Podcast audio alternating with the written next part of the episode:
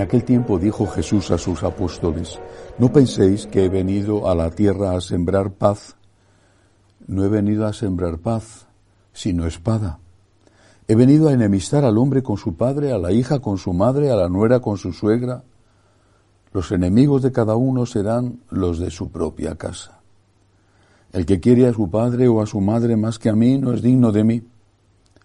El que quiere a su hijo o a su hija más que a mí no es digno de mí. Y el que no carga con su cruz y me sigue no es digno de mí.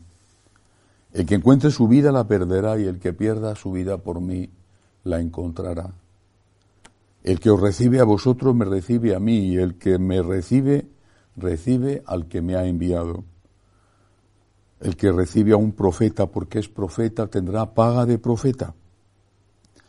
El que recibe a un justo porque es justo tendrá recompensa de justo.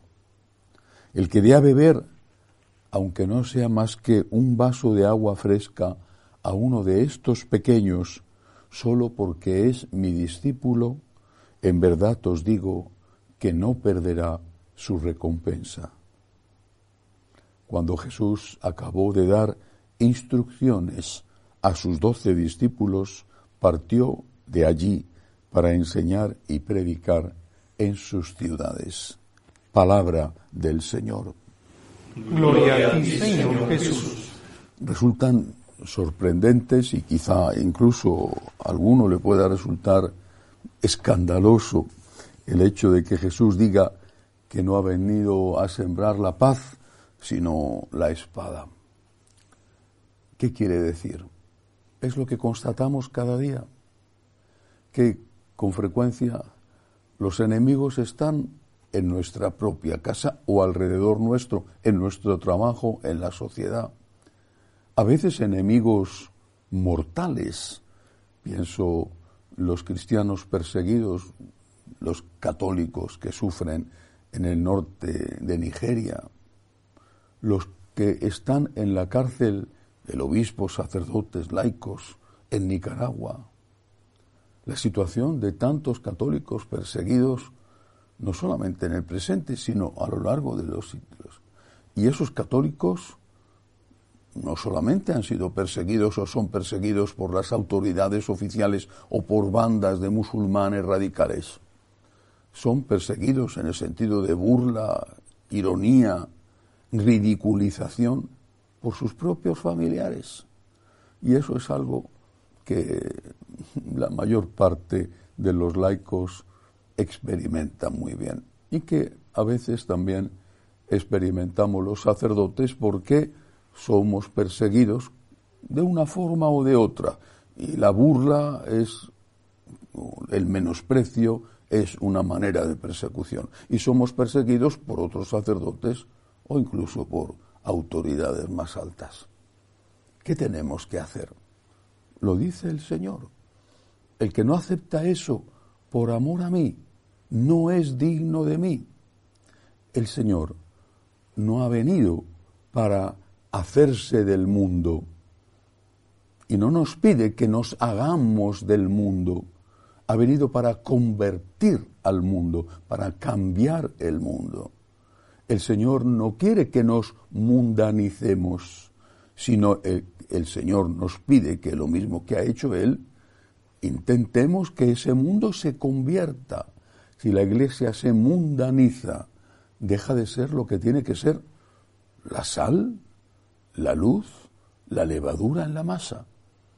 Nosotros estamos en el mundo, pero no somos del mundo. Y eso es, que debemos entenderlo porque es inevitable, es, es obvio, es evidente. Eso representa molestar.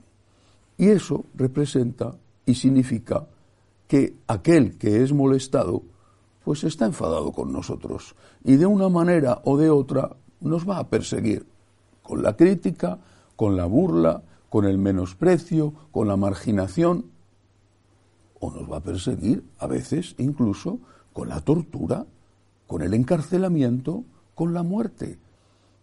Y, el Señor no nos lo oculta, no nos dice el que quiera ser mi discípulo va a ir por un camino de rosas. El que quiera ser mi discípulo va a disfrutar en la tierra de todo tipo de aplausos, de todo tipo de parabienes, de éxitos. Y el sacerdote que quiera ser mi discípulo de verdad va a recibir del mundo y de muchos de los que mandan en la iglesia también esos parabienes y esos aplausos. Señor no nos dice eso, no nos ha engañado nunca. El que quiera ser mi discípulo dice que cargue con su cruz, que en un momento, una etapa será una cruz tuya personal, la lucha contra tu pecado, o una cruz tuya personal, una enfermedad, o una cruz que te viene de los más próximos, sufrimiento por la suerte, la enfermedad, la desgracia de un hijo, o una cruz que te viene del exterior, de cómo está la sociedad o de cómo está la iglesia. Pero es tu cruz, que es su cruz, es la tuya, la aceptas por amor a Él, Él la hace suya y desde ese momento la llevamos entre los dos. Llevamos entre los dos la ironía, la burla, el desprecio, la marginación. Lo llevamos entre los dos. A veces algún sacerdote me escribe y me dice, por intentar ser fiel, me han quitado de tal parroquia o no me han nombrado para tal cargo. Digo, pero qué bien, pero qué bien.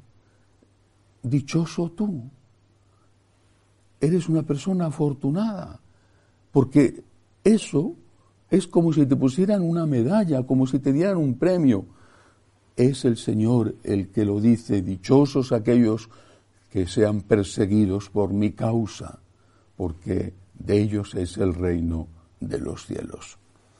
Pero quisiera decir algo más sobre este Evangelio y no limitarme a recordar que la persecución debe formar parte del ingrediente básico de la alimentación cristiana.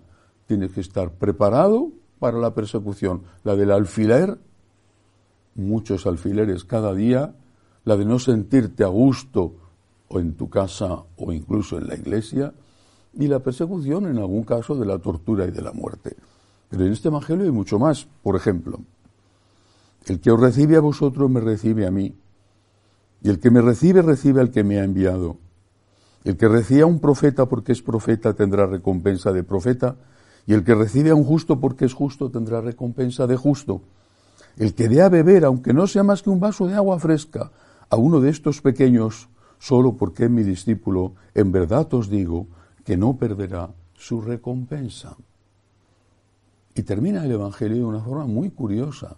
Dice, cuando Jesús acabó de dar instrucciones a sus doce apóstoles, instrucciones, para que se vea la diferencia, dice a continuación, partió de allí para enseñar en las ciudades las instrucciones a los apóstoles. Les daba instrucciones de cómo tenían que comportarse y también nos daba instrucciones a todos los demás de cómo tenemos que comportarnos con los apóstoles. El que me recibe a mí, el que recibe a uno de estos, es como si recibiera a mí. El que da, aunque sea un vaso de agua, no quedará sin recompensa. Eh, una de las cosas más desagradables con que a veces se encuentran los laicos católicos es la falta de agradecimiento por parte de sacerdotes a los cuales han ayudado. Recuerdo hace tiempo una señora me decía, he pagado la carrera, es decir, he pagado la cuota mensual o anual del seminario, he pagado la carrera a un seminarista, mientras duró me escribía, me agradecía, rezaba por mí, una vez que se ha ordenado sacerdote, se ha olvidado de mí y me siento muy mal, me decía. Es comprensible que esa señora se sintiera mal.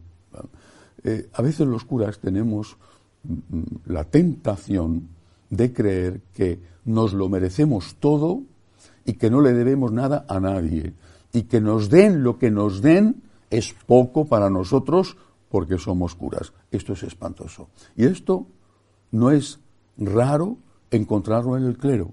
No es raro por desgracia. Es como si el clero, una parte del clero, hubiera perdido absolutamente, no un poquito, sino absolutamente la capacidad de agradecer. Está endiosado, no como el verdadero Dios, sino como un ídolo. Está endiosado y todo lo que le den es poco porque se lo merece todo. Esto es decepcionante, es frustrante para esos buenos seglares católicos que ayudan a sus parroquias o a sus sacerdotes personalmente. Pero no hay que olvidar una cosa. Cuando damos una limosna a un pobre, a la parroquia, a los franciscanos de María, al seminario, al sacerdote, cuando damos una ayuda, no hay que olvidar que a quien estamos ayudando es a Jesús. Antes era una frase que se solía decir, ahora yo la escucho muchísimo menos, pero que tiene todo el sentido, que Dios te lo pague. Quizá muchos la decían a la ligera, porque el que Dios te lo pague significa yo no te voy a pagar nada y que te pague el que te lo tiene que pagar desde arriba. Pero está llena de sentido. Es Jesús el que promete la recompensa. El que dé a beber, aunque no sea más que un vaso de agua fresca, a uno de estos pequeños, solo porque es mi discípulo, en verdad os digo que no perderá su recompensa. El cura puede ser un ingrato, podemos ser ingratos, muchas veces lo somos, podemos ser soberbios, muchas veces lo somos, podemos ser personas que han sustituido a Dios enseñando lo que no enseña Dios y diciendo que es la nueva palabra de Dios. A veces lo somos o lo son. Podemos ser eso. Pero la recompensa no nos la da el cura que es agradable, obviamente, si esa persona a la que le das a beber un vaso de agua, pues te lo agradece y te demuestra su agradecimiento, y no solamente en el momento en que le das el vaso de agua, sino siempre. Tanto más agradecimiento, cuanto más ayuda le das. Pero es por Cristo que hacemos las cosas. Es el Señor el que promete la recompensa. No hay que olvidarlo nunca, porque de lo contrario, estamos buscando los premios en la tierra y el Señor siempre nos invita a mirar hacia el cielo. Dichosos vosotros cuando os persigan por mi causa, dichosos vosotros los pobres, dichosos vosotros los limpios de corazón, porque vuestro es el reino de los cielos. Que así sea.